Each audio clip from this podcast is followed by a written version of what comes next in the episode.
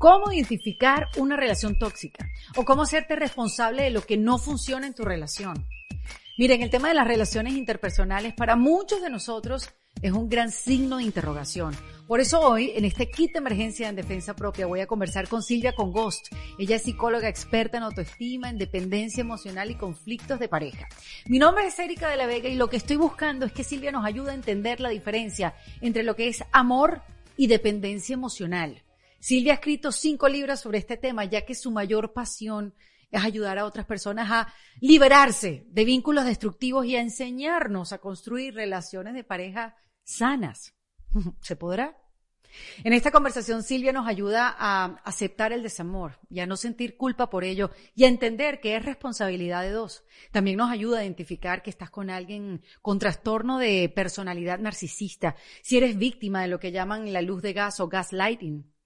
Miren, esta conversación los hará reflexionar, les va a hacer mirar hacia adentro de la relación y cuestionarla, se los advierto.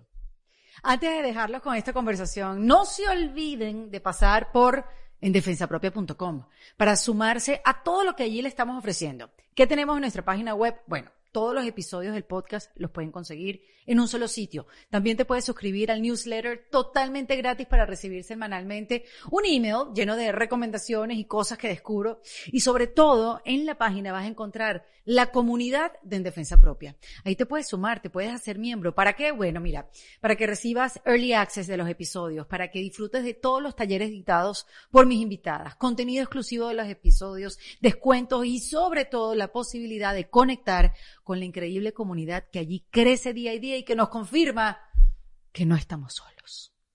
Y si aún te sientes solo y quieres hablar y siempre has querido hacer terapia, pero no sabes dónde, quieres hablar con un profesional, con un psicólogo, hay una página web, una plataforma que se llama opcionyo.com. Ahí tú puedes elegir al psicólogo que tú prefieras, dependiendo de su experticia, de su género, hasta de su nacionalidad. Tú puedes elegir, mira, yo quiero trabajar con esta psicóloga o con este coach. Y ahí lo haces todo en la página. Puedes hacer el pago, hacer tus sesiones, porque realmente uno quizás o tú quizás has tenido ganas de conversar, así sea de un problema y buscarle una solución y no se sabe dónde. Ahí lo vas a poder conseguir. Y además, esto es una plataforma de psicólogos. Si no sabes con cuál trabajar, ellos te hacen un pequeño test y te van a dar tres recomendaciones de especialistas para con quién trabajar. Así que ya lo sabes, esto es en opcionyo.com. Y si utilizas el código ERICA, te van a descontar 20 dólares de tu primera sesión. Lo voy a dejar ya. Entonces, preparados porque de verdad eh, esta conversación les van a les van a hacer hacerse muchas preguntas de sus relaciones y quizás tener mejores relaciones.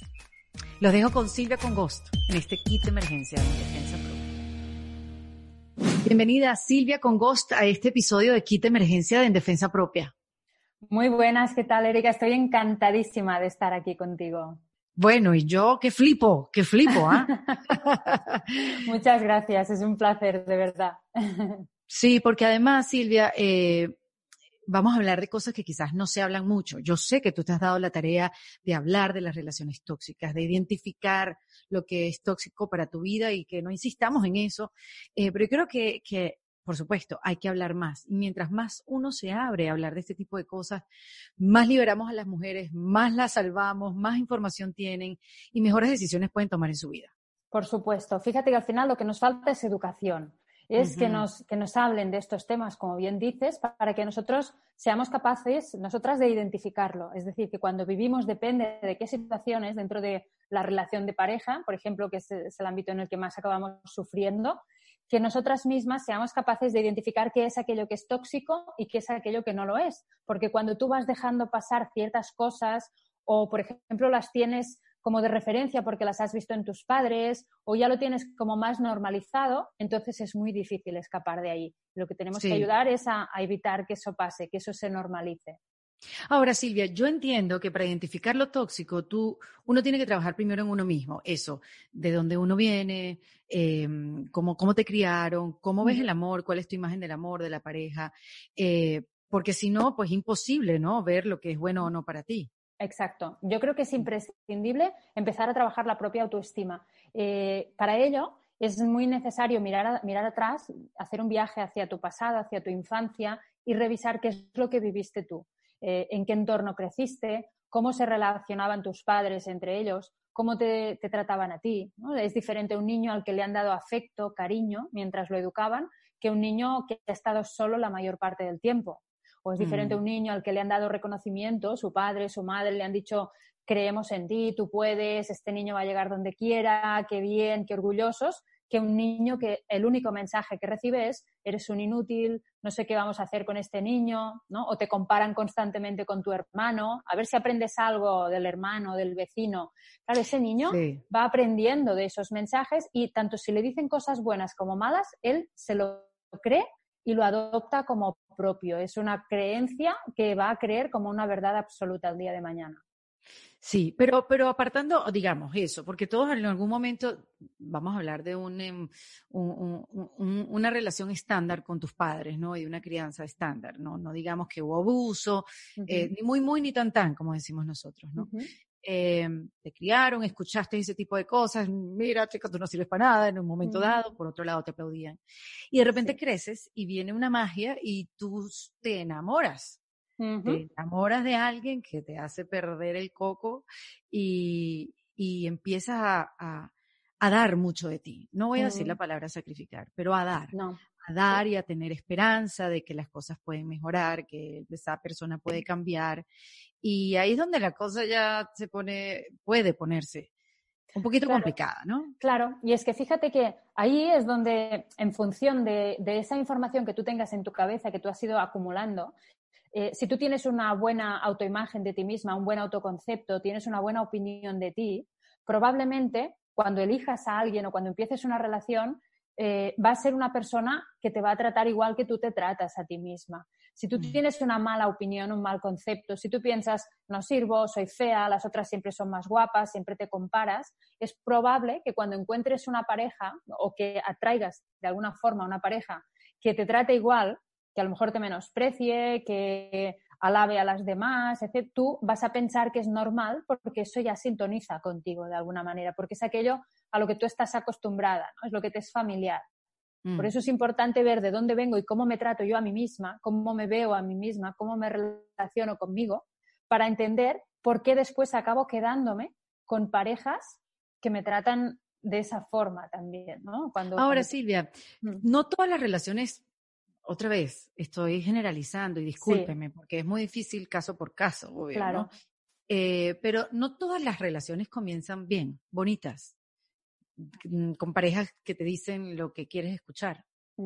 claro, pero, pero sí que tienen que ser relaciones, o sea, todas las relaciones pasan por distintos momentos, pero hay unos mínimos que tienen que estar siempre presentes. Y yo creo que por un lado debemos tener claro qué es lo que para nosotros es imprescindible cuáles son esos mínimos que tienen que encajar con nuestros valores, con nuestra personalidad, con nuestras preferencias. Si a ti siempre te gusta viajar, pues con una mochila, ir por el mundo a la aventura y vas con una persona que tiene que tenerlo todo cuadriculado, que tiene que tener todo organizado hasta donde va a ir a comer, a cenar, a merendar, todo, porque si no ya le cogen ataques de ansiedad. Tú al final, es un ejemplo, ¿no? Pero vas a tener problemas cada vez que tú quieras viajar, porque o igual dirás una vez tú, una vez yo, pero, pero no, no vais a estar cómodos cuando viajáis al modo del otro. Eh, entonces, cuanto, pero lo importante, cuanto más nos parezcamos ¿no? a, la hora de educar a los hijos, qué es lo que pensamos de la vida, la religión, ¿no? todos estos temas, cuanto más nos parezcamos, más fácil va a ser la relación. Y lo que tenemos que tener sobre todo muy claro es qué es aquello que no es negociable para nosotros, dónde están nuestros límites, porque eso es lo que nos va a ayudar a que cuando no sea todo tan bonito, porque es cierto, no siempre todo es tan bonito, pero que sepamos identificar esa luz roja que nos indica, eh, ahí acabas de atravesar un límite, por aquí no puedes pasar. Sí, eso tiene que ver mucho con los valores de uno, ¿no? Y, y, lo que tú dices muy bien, lo que es negociable, negociable y lo que no. Lo que pasa es que uno en el amor se pone muy bruto, Silvia. bueno, a ver, el problema, sobre todo en el amor, es al principio, porque cuando estás enamorado, ya sabes, ¿no? Todo es perfecto, todo es fantástico, nada nos molesta. O sea, aquellas cosas que ti más te molestan, que no soportas, las hace esa persona al principio y hasta te hacen gracia. Pero claro, cuando se pase el enamoramiento, cuando a nivel químico todo vuelva a estabilizarse y, los neurotransmisores vuelvan a su lugar, vas a ver esa persona tal y como es y lo que a ti te molesta te va a molestar y mucho, ¿no? Y luego dirás, es que ha cambiado, es que al principio no era así. No, no, al principio era igual. Lo que pasa es que tú no le veías igual porque estabas con las gafas del, enamoramiento. Entonces, es importante tener claro que al principio, los primeros meses, que pueden ser uno, tres, seis o un año máximo normalmente de enamoramiento, no podemos o no deberíamos tomar decisiones muy importantes porque no estamos viendo las cosas tal y como son. E, es al cabo de un tiempo, cuando tú ya conoces también esa cara B de la otra persona, lo que no te gusta tanto, porque todas las parejas tendrán algo que no te gustará tanto, cuando ya veas eso y aún así estés bien a su lado, aún así le sigas eligiendo y no le pidas que cambie, entonces es que has elegido bien. Qué difícil eso de elegir, porque hay veces en una relación donde uno está eligiendo todos los días y el otro no. Eh, o sea, coincidir en esa elección a diario eh, con los años, no digo al principio, vamos a, vamos a pasar ese año, eh, ese primer año, es difícil, ¿no? O sea, tiene que haber tanta comunicación. Claro, por supuesto. Y es que, ¿sabes qué pasa? Que al final el ser humano, igual que todo en esta vida, está en constante cambio todo cambia constantemente. Y nosotros también. Todo, absolutamente sin excepción, todo cambia constantemente. Claro, el ser humano está vivo también y, la propia relación, como nosotros dos cambiamos, la relación también va cambiando. Entonces, si un día encajábamos, pero después vamos cambiando y vemos que no encajamos, que ya tengo otras prioridades, me apetece hacer otras, eh, espero otras cosas de la vida y a lo mejor el otro se ha quedado ahí más atrás, y, puede ser que tú mires a tu lado y digas, es que ya no te elijo, es que ya no te admiro, es que ya no eres la persona que quiero de ver. Si soy sincera conmigo misma, es que no, no me atraes, no siento deseo sexual hacia ti y quiero vivir otras cosas. Y aunque te duela, tienes que eh, negarte a esto es, hacerte daño y es sufrir mucho más. Y eso nos puede pasar a todos. Es dolor o resignación. Exacto. Y la resignación siempre debería ser la última de las opciones y, yo creo incluso que no deberíamos ni considerarla, es lo peor. Ahora, Silvia, em, tú pasaste por, por una decepción amorosa, o sea, tú fuiste, tú transitaste por eso y ahí fue que decidiste en el ámbito, en tu carrera, pues decidiste salvar las relaciones de otras parejas o salvar a cada uno de estos individuos que decidimos enamorarnos una y otra vez. Así es. ¿Qué, fue, ¿Cómo identificaste que, qué fue lo que te pasó, si se puede saber?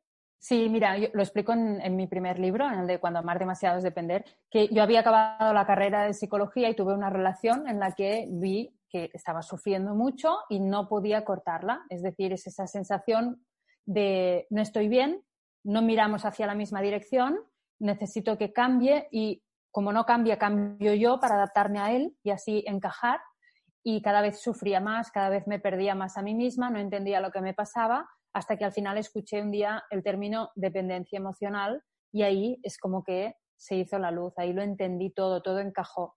Me di cuenta de que tenía como una adicción a esa persona y que veía que era dañina para mí, pero sentía un miedo muy profundo a cortar la relación, una angustia cuando me imaginaba sin él que, que podía conmigo. Entonces, como desde la carrera de psicología jamás me habían hablado de esto ni, tenía herramientas, pues una vez lo identifiqué me puse a buscar soluciones, a buscar formas de salir, hice un montón de formaciones, me metí en un montón de cursos hasta que lo conseguí. Y una vez lo, conseguí, a mí siempre me ha gustado mucho escribir, empecé a escribir en un blog sobre las cosas que a mí me habían pasado y, cada vez tenía más seguidores, más seguidores de todo el mundo, también de, Sudamérica, de todas partes de habla hispana y hasta que decidí escribir un, un ebook de cómo superar la dependencia emocional en aquel momento y empezó también a tener miles de descargas. Entonces, a la consulta también empezaron a venir personas con este problema, era como que nada era casual, ¿no? Todo iba cogiendo forma y al final me di cuenta de que la vida de alguna manera me estaba diciendo que ese era mi camino, que esa era como mi misión y que había tenido que vivir eso, yo lo he interpretado siempre así, para yo poder darme cuenta que, mi tarea es ayudar a todas las personas que sufren en relaciones que son tóxicas, porque empatizo al, al 100% con esas personas, sé perfectamente lo que están viviendo, lo que están sintiendo y como lo, sé tan, lo puedo entender tan bien, ellos también lo notan, entonces podemos hacer un trabajo muy bonito. Y, vamos, desde entonces, que esto creo que fue por allá por el 2000, eh, me dedico al 100%, 365 días al año a, mi misión porque me apasiona y, es lo que más me gusta hacer y me satisface. Cosa que mucha gente está agradecido que te hayas dedicado a eso, porque, porque es difícil identificar eh, eh, tantas cosas que pasan en una relación. Esto de la dependencia emocional, como bien lo mencionas. Sí. ¿Cómo poderlo identificar sin ningún tipo de ayuda? Tú estás en una relación, la relación funciona, la dinámica, el día a día, pero ¿cómo saber que tú estás ahí es por dependencia emocional? Mira, hay una, una señal que para mí es clave y es cuando tú te das cuenta que hay algún momento puntual en el que te planteas que tal vez estarías mejor sin esa persona, aunque sea un pensamiento que te aparece, igual, ¿y si, ¿y si me separara? Y luego te, invade el miedo y enseguida, no, no, no, quita, quita, fuera, fuera, no, ¿qué dices? ¿Qué dices? Fuera, no, no, no, si tampoco estoy tan mal. Pero te empieza a venir esa idea a la cabeza. Y, y, después ves que cada vez te vas focalizando más en lo que no te gusta de esa persona, en lo que te molesta. Cada vez es como que una vez esta idea entra, vas permitiéndote observar todo aquello que, que no es tan bueno ¿no? y que, y que te, te, te, incomoda, que te hace sentir mal, te hace perder a ti misma. Y, mm. y, luego a partir de ahí empiezan a cambiar las cosas. Mm. Ahora, esto lo que me viene a la cabeza es que, fíjate, porque es difícil para mí cuando yo sé que hablar contigo, eh, cómo identificar si una relación fue tóxica desde el principio y nunca te diste cuenta hasta tiempo después, o si una relación comienza positivamente y con el tiempo se vuelve tóxica. Pueden pasar las dos cosas.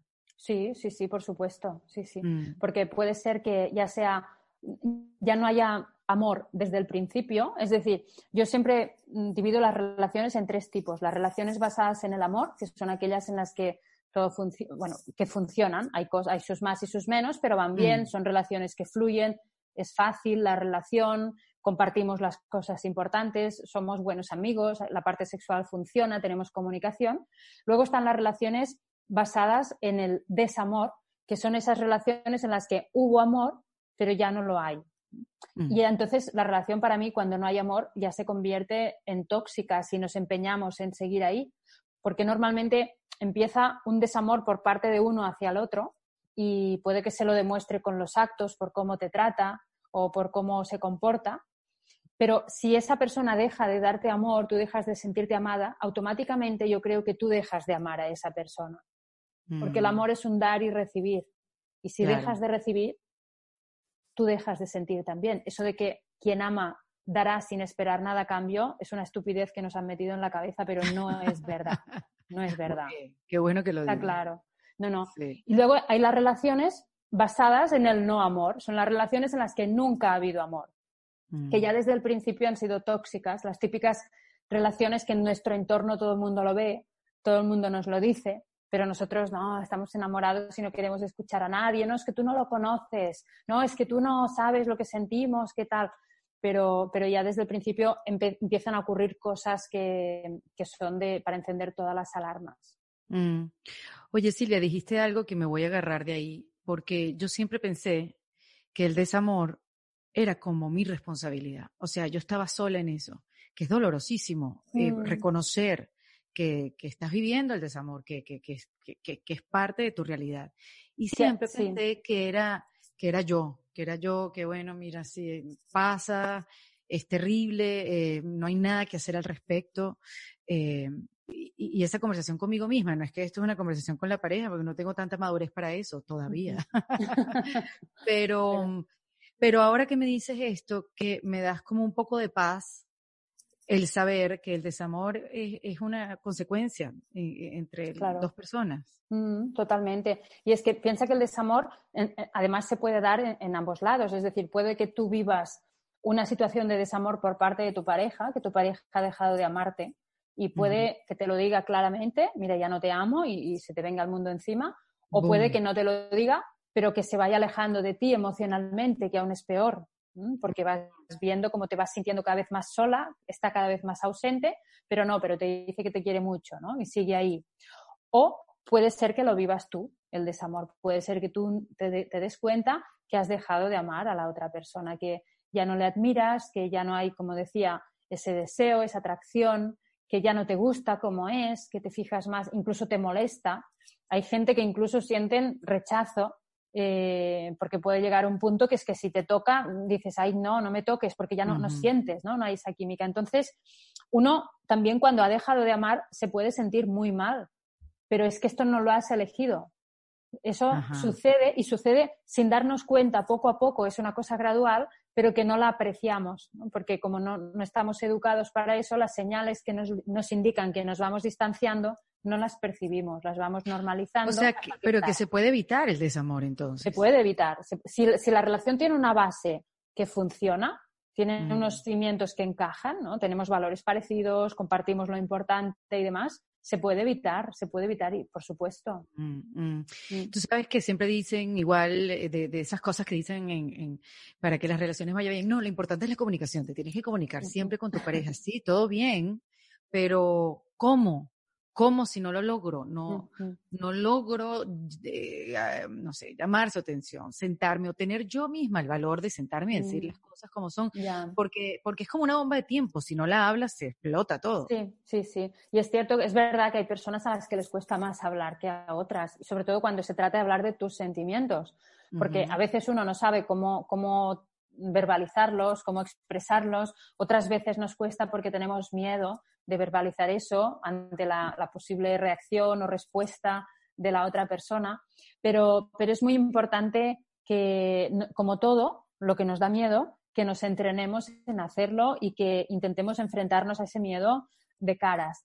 Es decir, eh, empezar por decir, tengo que hablar esto, pues lo hablo hoy y no dejarlo nunca para mañana. E incluso empezar, necesito hablar contigo, ¿no? Soltar eso. Y una vez lo has soltado, Después te arrepientes, pero ya lo has dicho, y entonces ahí, pues, y aunque empieces verbalizando y expresando, me cuesta muchísimo decirte esto, no sé por qué me cuesta tanto, me pongo muy nerviosa, eh, no me salen ni las palabras, pero, pero poco a poco lo, lo irás soltando. Y cuando te entrenes en hacerlo, cada vez te costará menos. Sí, tú dijiste ahora, no lo dejes para mañana, yo lo dejé como para cinco años después. Claro, siempre hay una excusa perfecta.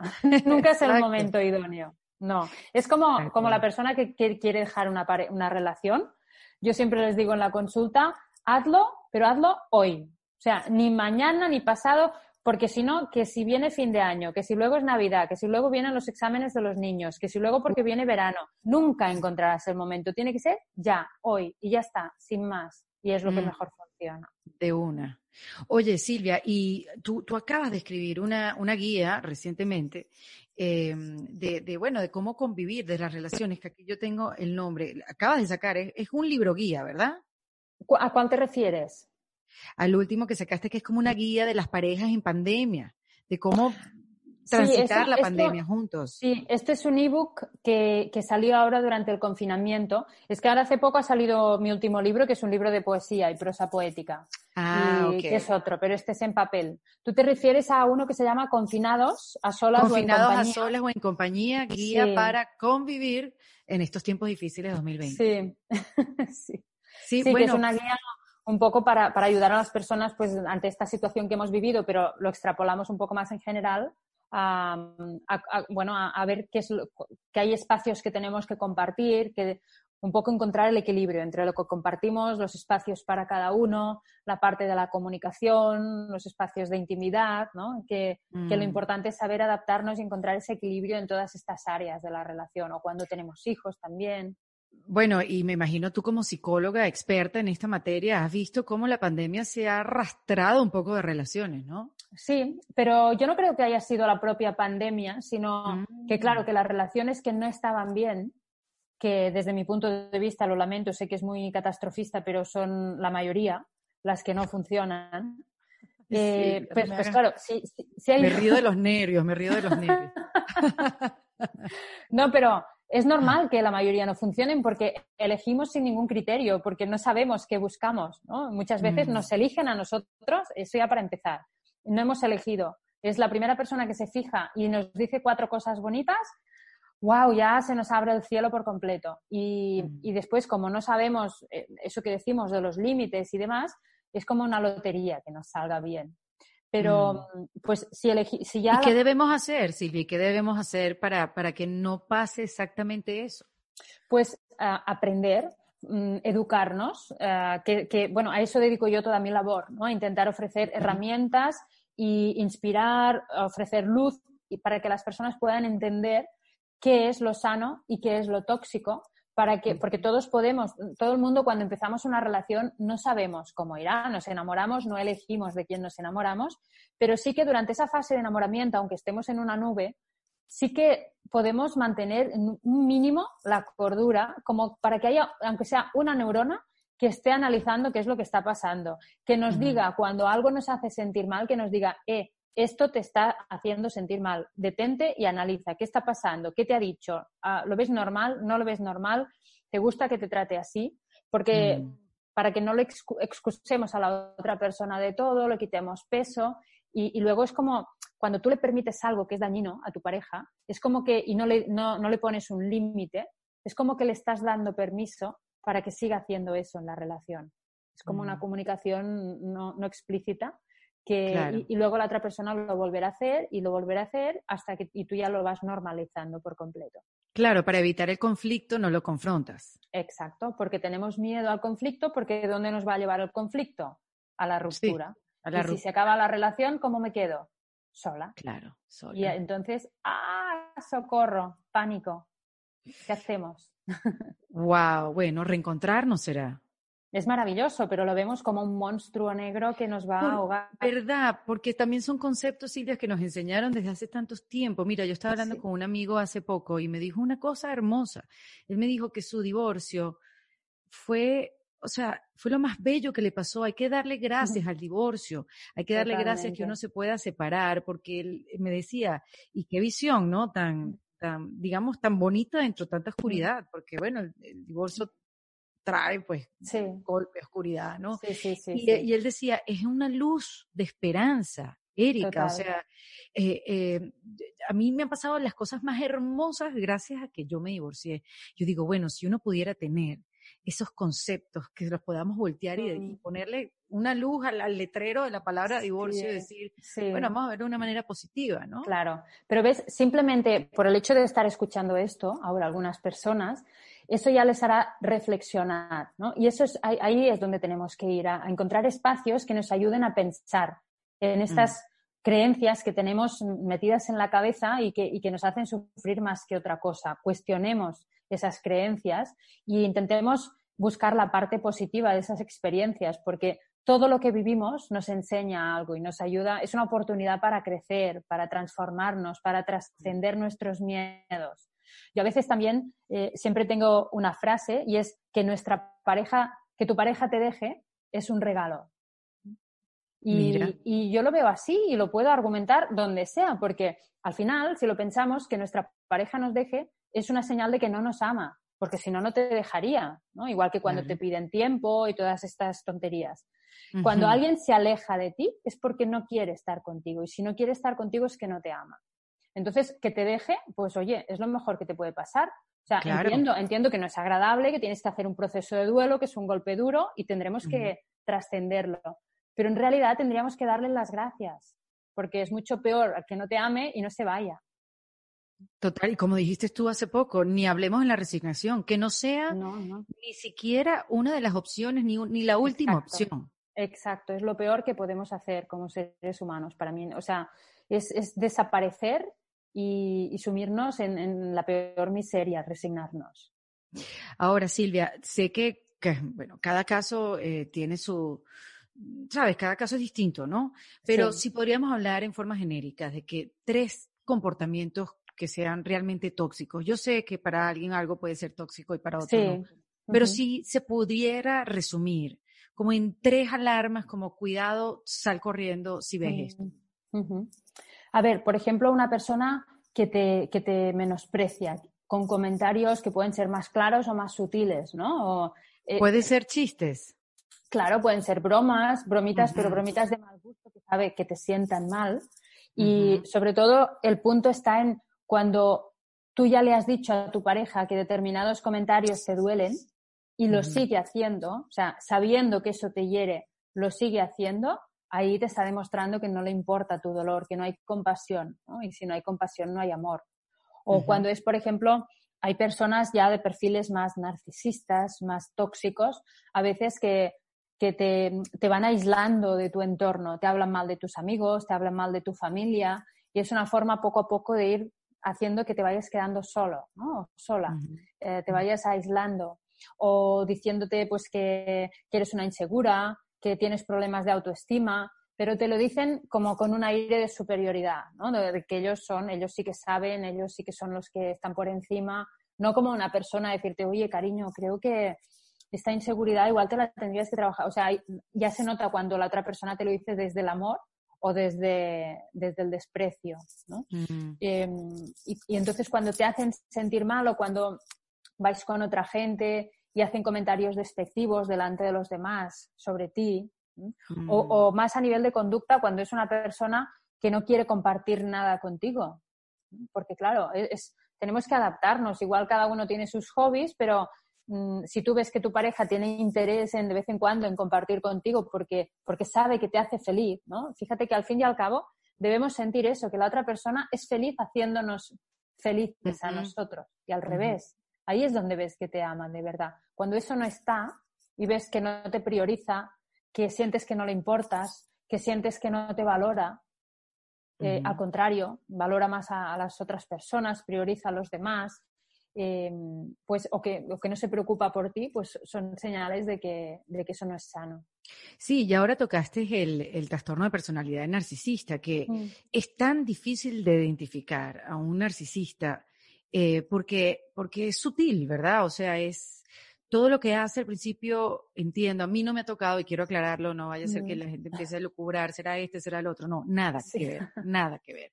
Pero sí tengo gente a mi alrededor que le ha tocado y, mm. y, les ha tocado identificarlo, pero ya un poco avanzado y me alucina cómo, cómo funcionan ellos.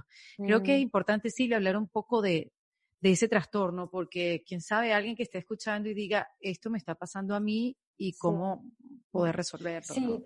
Sí, lo peor y lo que, lo que hace que sea más difícil es lo que, lo que comentábamos um, antes de empezar la entrevista del tema de la luz de gas, gaslighting.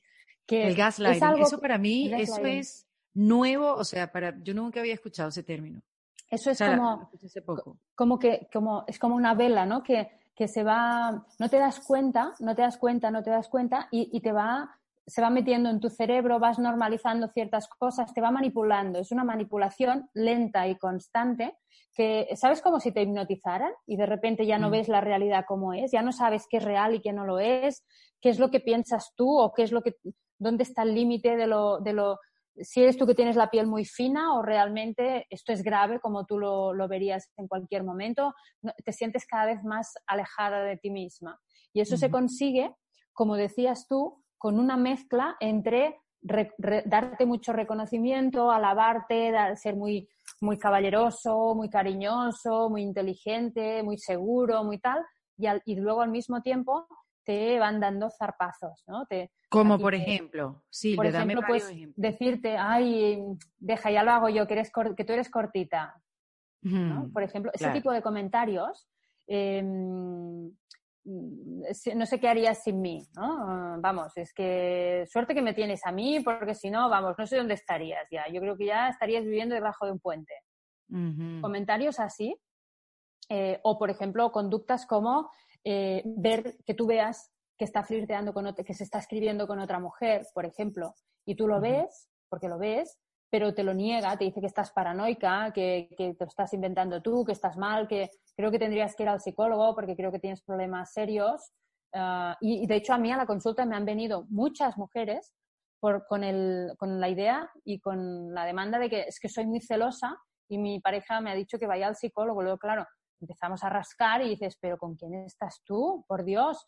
Y claro, poco a poco, sutilmente, la, la, la persona que está ahí lo va viendo, ¿no? Porque yo le voy haciendo preguntas y se va dando cuenta de que aquello no es coherente, que no es normal y que a lo mejor no es tan, no es tan normal como ella creía. Pero es muy sutil. Dame más de los narcisistas. Yo creo que necesito hasta más información de eso, porque entiendo perfectamente el concepto, pero, eh, y este, estos principios, pero mm, A ver, estas amigas después me dicen que eh, eh, ellos ven a las personas como víctimas y que es muy difícil dejarlas, mm. porque es eso, aunque, aunque no te quieran, mm. es como que te necesitan tener, se alimentan de ti. Exacto, porque aparte cuando tú, cuando tú te planteas salir de esa relación, entonces ahí juegan al otro juego. Primero te, venden como que qué vas a hacer sin mí, ¿no? ¿Dónde vas a ir si tú no sirves para nada? Pero si ven que estás decidida, luego te montan el otro número, ¿no? Y se ponen a llorar y te piden perdón y por favor, soy un idiota, si tienes razón, si no sé qué haría sin ti. Entonces a ella le entra una culpa por plantearse dejarle, una pena y un miedo, que son las tres emociones que nos mantienen siempre anclados ahí, la culpa, la, culpa, la pena y el miedo. Son las emociones que no nos dejan salir de una relación que no funciona. Y, luego es como que no, eres capaz de dejarle. Eso pasa siempre que hay maltrato psicológico. En cualquier mm. relación con maltrato psicológico, la mujer, si no se va, es porque, eh, porque está manipulada en ese sentido, porque igual es por el mismo motivo por el que muchas veces la mujer no denuncia cuando tendría que denunciar. Es como, ¿cómo voy a denunciarle, no? Si, si hemos compartido toda la vida, o si es el padre de mis hijos, o si es no sé qué, ¿cómo voy? Oye, pero que, es que te ha, hecho esto, te ha hecho lo otro, te ha pegado o te, ha humillado durante 10 años, te ha, te, ha, apartado de tu familia y, un millón de cosas que, que muchas veces esas personas acaban viviendo, ¿no? Que te encierren bajo llave en tu habitación durante un fin de semana entero y no te dejen salir. Ese tipo de situaciones pasan con estos perfiles. Y tú, con tu experiencia, Silvia, ¿qué es lo que les hace a las mujeres salir hacia adelante? Cuando ven una, cuando están en una relación abusiva, digamos, en, todos los niveles, del 1 al 10, ¿no? Eh, ¿Qué es lo que les hace? Hay, hay, un aspecto que es muy importante para mí, que marca, hace como que haya un clic ahí, y es que lo expliquen a alguien. Cuando tú lo explicas y te escuchas a ti misma, o sea, primero sientes muchísima vergüenza, te avergüenzas de ti misma, de lo que estás diciendo al escucharte, luego ves la reacción de la otra persona y aún te sientes peor, pero es importante, sobre todo con alguien de mucha confianza, Y eso te ayuda muchísimo. Es como que se abre un camino de no retorno, ya no hay marcha atrás. Y porque aparte, como ya le has explicado eso, no podrás eh, permitir que te vea que vuelves ahí y, no haces nada, ¿no? Algo tienes que hacer. Y luego que pidan ayuda. Es muy importante pedir ayuda profesional en estos casos especialmente, porque la, autoestima se ha destruido por completo. O sea, ya no saben si valen, si no valen, dónde están sus, cuál es su valía, dónde, no, no, se miran y no se, no se conocen, se han olvidado de quiénes son, de qué les gusta, de cómo eran antes de esa relación y necesitan reconstruirse, reencontrarse con ellas mismas, reconstruirse y cuando vuelven a conectar con esa esencia y la ilusión y las ganas y esa fuerza interior que todas tenemos, ahí es cuando uno se, una se enfrenta de verdad a dar ese paso. Ahora, este síndrome, este trastorno, síndrome, ¿cómo se dice, Silvia? ¿Cuál es la manera correcta? De, de narcisista. Sí, es un trastorno narcisista, de personalidad narcisista. Ajá. No solamente, por supuesto, porque estamos hablando de parejas, pero también pueden haber un jefe así, un amigo así, este, mm, entre, tu grupo de relaciones. La cosa es poderlo identificar. Sobre todo si tienes un jefe así, sufres igual. Totalmente. Y yo creo eh, que si tienes un jefe así, tienes que irte del trabajo. O sea, yo soy muy radical con esto, porque igual que si tienes una pareja así si te mantienes al lado de esa persona, no vas a salir nunca hacia adelante porque el maltrato está ahí y tú no puedes, o sea, a veces hay gente que pide ayuda cuando tiene un jefe así y viene y dice, dame herramientas para que yo pueda gestionarlo con este jefe y que no me afecte. Pero esto es lo mismo que cuando estás con tu pareja que te maltrata de esa forma, porque es maltrato psicológico lo que hacen. Tú no, si te mantienes ahí, empezará a manipularte porque es inevitable. No lo puedes controlar. Y con un jefe pasa igual. hasta que no te vas, no te desprendes de ese peso y vuelves otra vez a, levantar cabeza. Qué fuerte. Ahora, estamos hablando de hombre narcisista eh, contra la mujer. Hay casos, por supuesto, me imagino, que existen al revés. Muchos. Y de hecho, este es un tema con el que yo estoy muy concienciada y intento hablar bastante de que hay muchos hombres maltratados por sus mujeres. Yo atiendo a muchos en la consulta y de hecho, qué interesante. incluso en mi web tengo un ebook que se puede descargar gratuitamente que se llama El hombre invisible, que es para, para estos hombres si, si piensan que a lo mejor pueden estar siendo maltratados, porque claro, a un hombre le cuesta mucho verbalizar mi mujer me maltrata, ¿no? Imagínate, Eh, claro. porque socialmente, por los prejuicios, eh, la justicia, en fin, tienen muchos más problemas, pero también sucede y las mujeres narcisistas, las mujeres que son tienen un perfil de psicópata, que no empatizan y que dañan por dañar, porque están, están heridas eh, emocional y psicológicamente, eh, son- pueden ser muy, muy, muy peligrosas, pero muchísimo. Sí, eso de la empatía a mí me lo habían dicho, que todo el, el síndrome del narcisista comienza por, por ese tipo de comentarios, Silvia, tipo, cuando no hay humanidad, como que, ay, Exacto. se le acaba de morir el papá, ay, qué fastidio, no vino a trabajar, y tú mm, Exacto. no entiendes cómo Es que- carece de... Ajá. Si no hay empatía, o sea, son incapaces de conectar con el dolor ajeno y no hay compasión. Tampoco no hay nada que les mueva para evitar el dolor. ¿No? Y, si, Mm. y si es tu pareja, te verá llorar, te verá destrozada y como aquel que ve un mueble, ¿sabes? Y, y aún te sentirás peor. Pero son así, no, no, están, están dañados por cosas que han vivido eh, casi siempre, ¿eh? por no decir siempre, viene de la infancia, de lo que han vivido. Normalmente son personas a las que las han maltratado y las han obligado a vivir situaciones muy duras. Yo tenía un paciente que su mujer era, era un perfil así y me explicaba, dice, es que mi mujer me, una vez me dijo que de pequeña su padre la ataba con una cuerda en el jardín como si fuera un perro por el, por el tobillo y la dejaba horas allí atada hasta que él volvía de trabajar. Por ejemplo, por Ujú. ponerte un ejemplo, ¿no? O obligarles a ver cosas de violencia, cosas muy que un niño no puede gestionar, no puede entender. Entonces, claro, cuando un niño vive algo así, crece dañado psicológicamente y es irreversible. Esta es la pena. Por eso también quiero dejar claro el mensaje de que cuando alguien se da cuenta de que está al lado de una persona así, de nada sirve conectar con la pena de pobrecito, es que sufrió mucho de pequeño. No. O sea, eso te ayudará a entender por qué es como es, pero tienes que irte porque no va a cambiar nunca.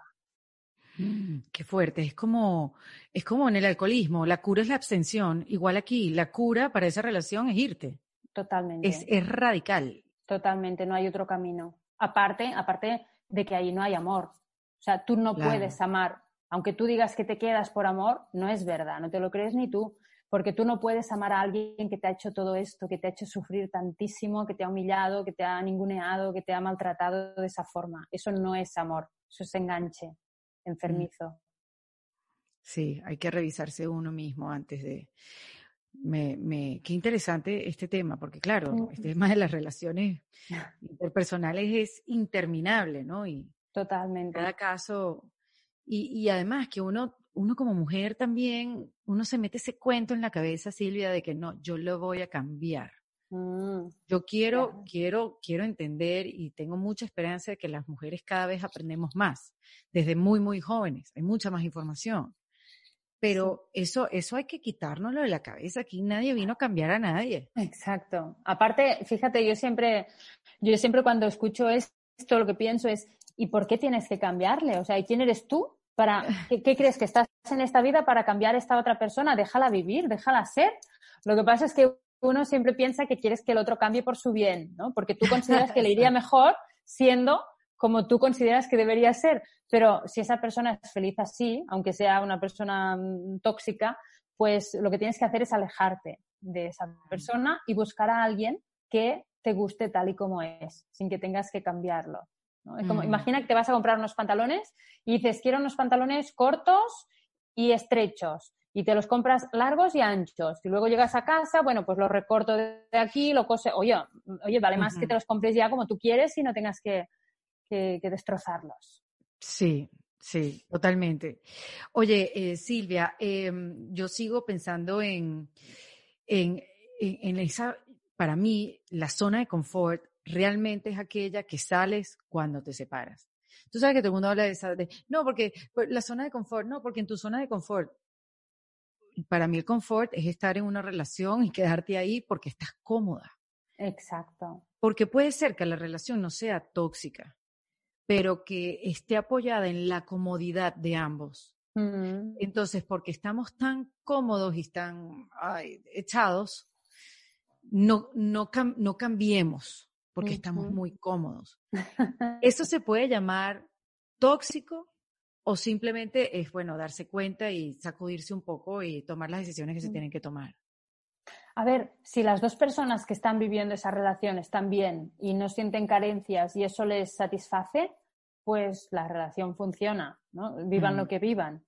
Pero el problema es que a veces, cuando pasa eso y la relación a lo mejor no hay vida o falta, falta algo, eh, aparecen terceras personas ahí que nos, nos despiertan. Porque a veces cuando, cuando estamos ahí tan acomodados, puede ser que se pierda el deseo, que se pierda la atracción, porque dejamos de cuidar esa parte de la relación.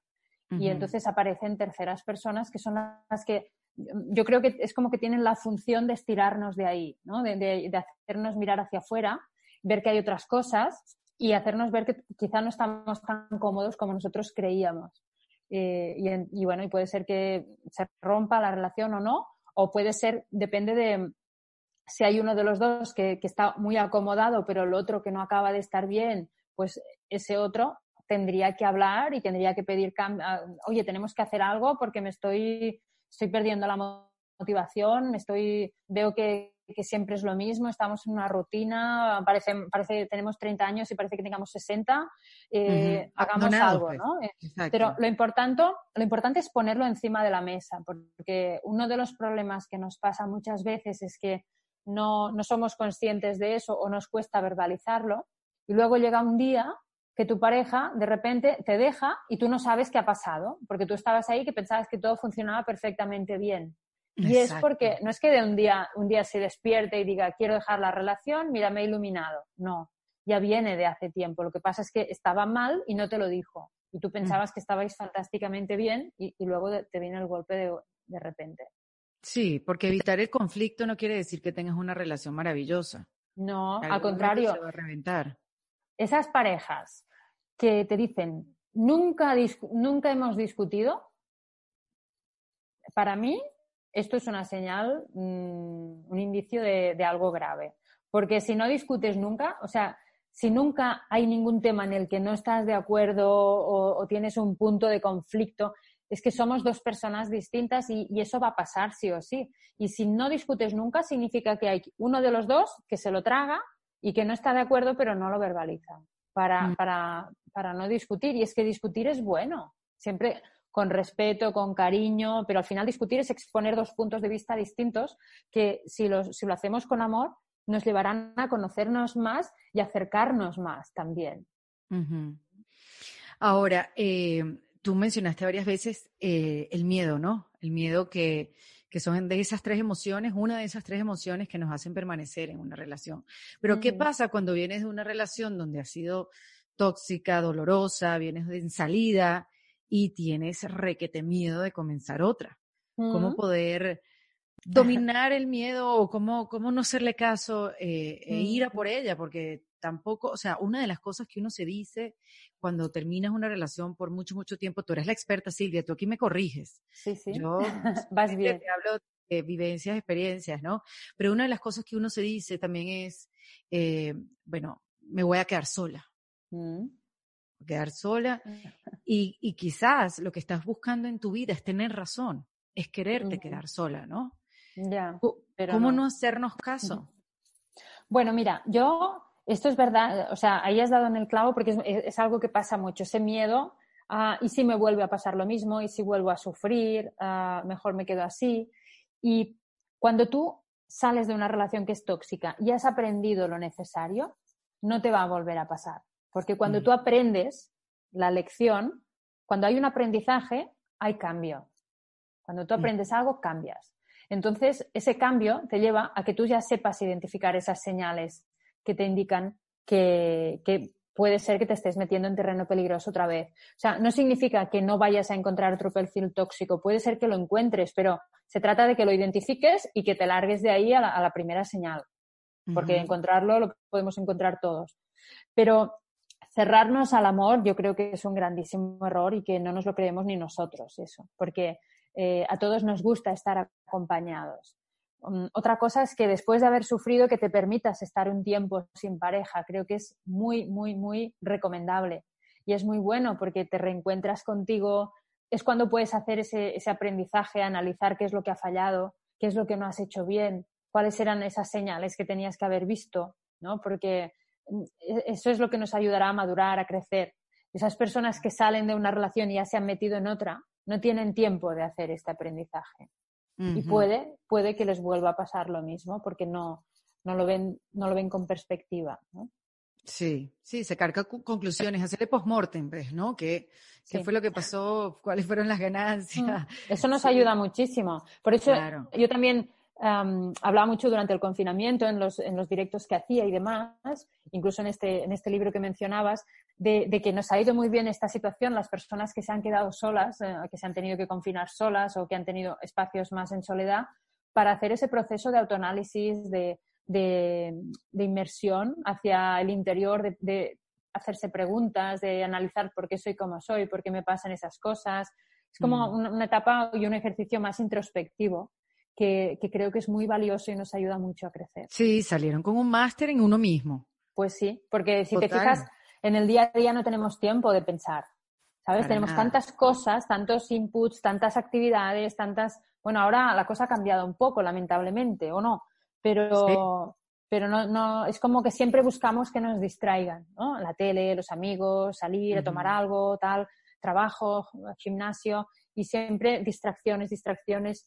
Entonces, a veces uno se queda solo, se queda un domingo por la tarde a casa, en casa, no tiene nada que hacer ni nadie con quien quedar y se le viene el mundo encima, se le caen las paredes encima, es como, socorro, ¿qué hago?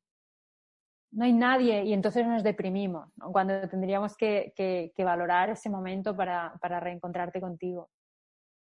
Totalmente, estoy muy de acuerdo contigo. Lo que pasa es que es un trabajo también, Silvia, y hay que tener la voluntad para hacer el trabajo, ir hacia adentro. No es que, me voy a sentar a pensar, no, no, no, espérate. Sí, es un trabajo, es agarrar papel y lápiz, agarrar y fuerza de me voy a ver hacia adentro, voy a buscar qué es lo que no tengo, qué es lo que tengo, cuáles son mis fortalezas, qué fue lo que pasó. No es fácil y a veces cuando uno se asoma no le gusta lo que ve. Mm, claro. ¿No? Vamos a pero, estar claro.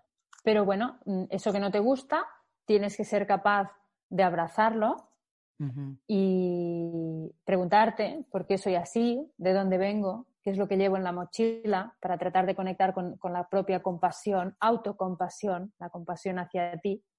Igual que lo harías con un niño que tiene una conducta que no te gusta, no, le insultarías, no le rechazarías. Irías, si tú vas con ese niño y le abrazas y le das amor y le preguntas por qué actúas así, qué te ha pasado, ah, qué es lo que te ha llevado a acabar seguramente le vas a ayudar más que si le rechazas o le insultas. Y contigo mismo pasa igual.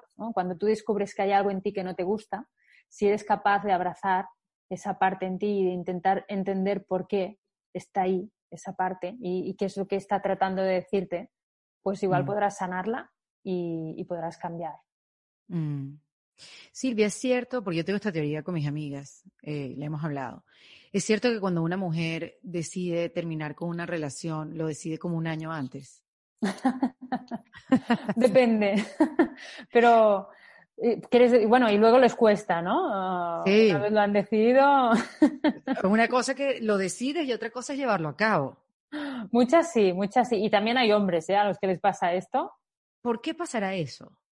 Bueno, por, porque no queremos aceptar eh, ni enfrentarnos a, esa idea que tenemos de la ruptura, porque es algo que es salir de la zona de confort, es salir de nuestras rutinas, es enfrentarnos a un cambio. Y los cambios siempre implican pérdidas, pierdes aquello a lo que estabas acostumbrado, tenías tu grupo de amigos, las actividades, lo que compartíais.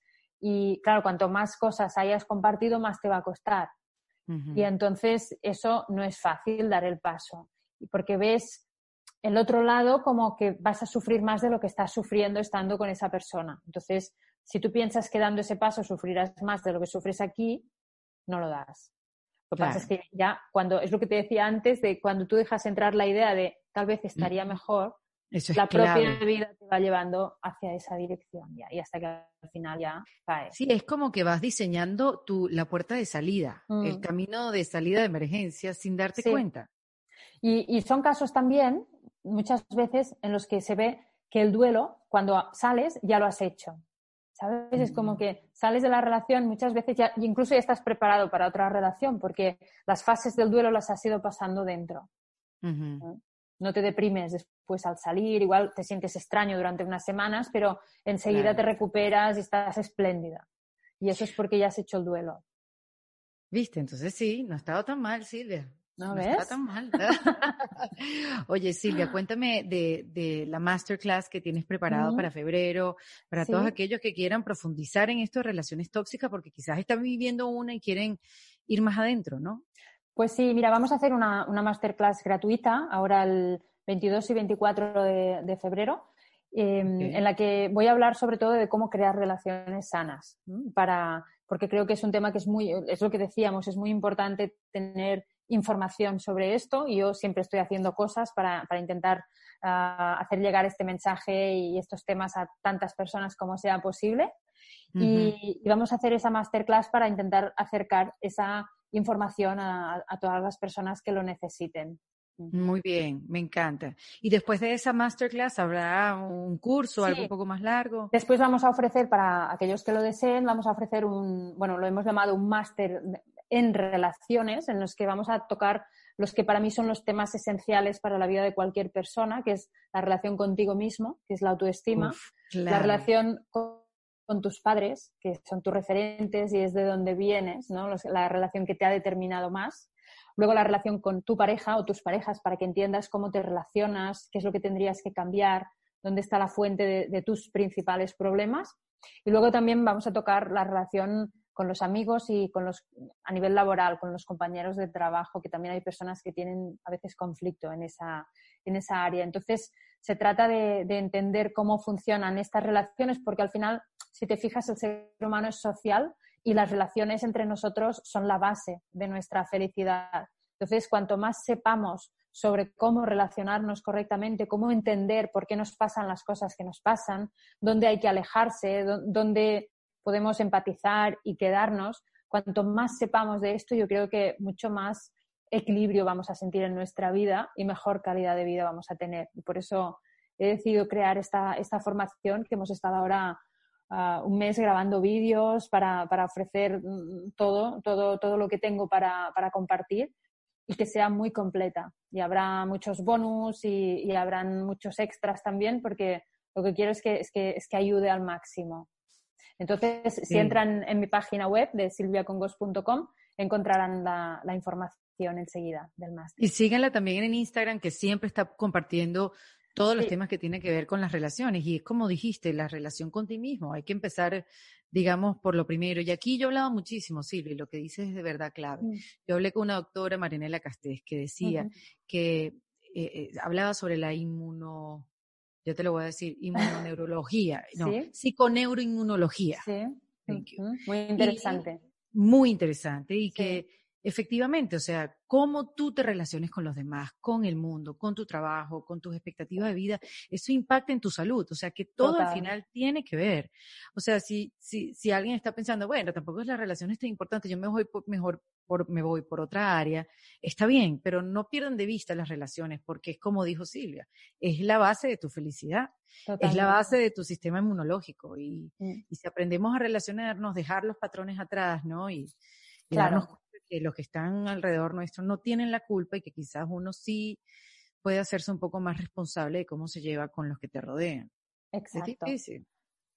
Pero es muy importante y es posible. Eso es lo importante. Exacto. Es difícil a veces, a veces más, a veces menos, porque hay personas que son más conscientes que otras y es como que tienen ya una parte del camino más hecho, pero es posible y a todo aquel, a toda aquella persona que le resuene ese mensaje, los que nos están escuchando, que ya es porque son personas mínimamente conscientes y que les interesa esto y que quieren crecer, pues ponerse a, buscar información, escuchar vídeos, a leer libros, todo esto nos, nos, nutre muchísimo. Yo, por ejemplo, en mi canal de YouTube también tengo infinidad de vídeos que vamos colgando periódicamente y que están ayudando a muchísimas, muchísimas personas. Bueno, y, tus libros también. Y mis libros, que para eso, sí, sí, también los escribo como para ayudar a despertar en esos temas y que, y que se sufra menos y se disfrute más en las relaciones. Porque son conceptos a veces tan sencillos pero tan complicados a la vez, porque uno puede tener la idea de que uno vino aquí a la vida, la vida es una lucha, la vida es luchar y ganarse el amor.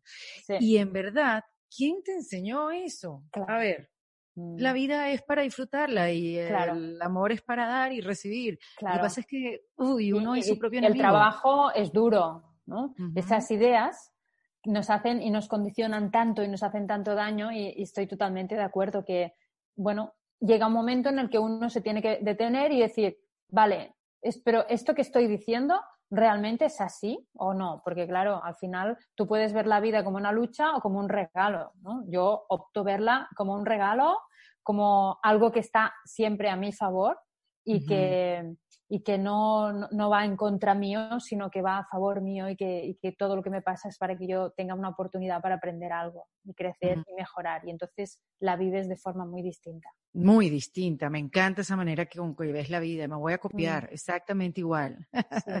Pero es verdad, es completamente diferente y, mm. y así es que empiezan a pasar cosas lindas en tu vida también. Total que te conectas con la posibilidad.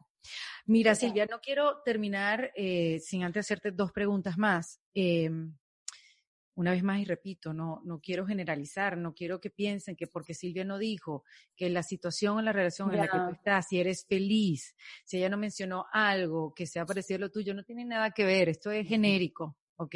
Si quieren profundizar, pues terapia de pareja, por supuesto, o terapia individual, eh, que Silvia las hace. No sé cómo te da tiempo para todo, pero Silvia las hace.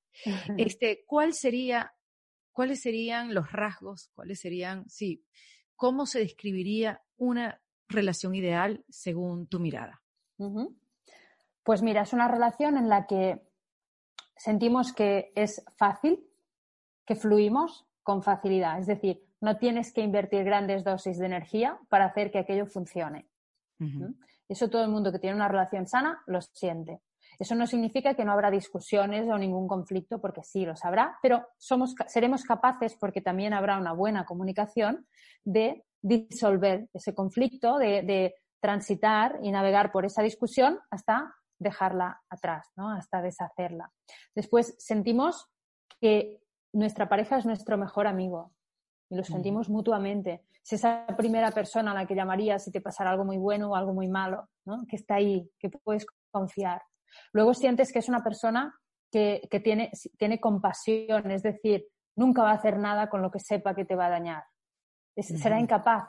Tú cuando piensas en tu madre, por ejemplo, serías incapaz de hacer algo que, o, piensas que tu madre sería incapaz de hacerte algo con lo que supiera que te va a hacer daño. O sea, es inconcebible pues con la pareja en ese sentido tendría que pasar lo mismo. Y, tiene que haber una parte también de, deseo sexual, de atracción, también debe estar. Y debemos estar en sintonía en ese sentido. Mm, y si hay algún problema, pues juntos vamos y tratamos de solucionarlo. Pero, pero ver que hay un interés en, en, satisfacer a la otra persona y todo esto que te digo tiene que ser por ambas partes. Tiene que haber siempre un equilibrio entre el dar y el recibir. Mm. Habría muchas otras cosas, ¿eh? Pero. Obvio, obvio, obvio. Pero bueno. sí, lo básico, y me parece que es un, mm. un, buen, o sea, un lugar sólido, ¿no? Para, para mm. comenzar. Una vez me dijeron, para, para estar dentro de una relación se necesitan dos. Para terminarla se necesita uno. y es. totalmente cierto. De nada vale que uno esté en una relación dando cuando el otro no porque en algún momento el otro también se va a cansar. Totalmente, me encanta. Mm. Sí.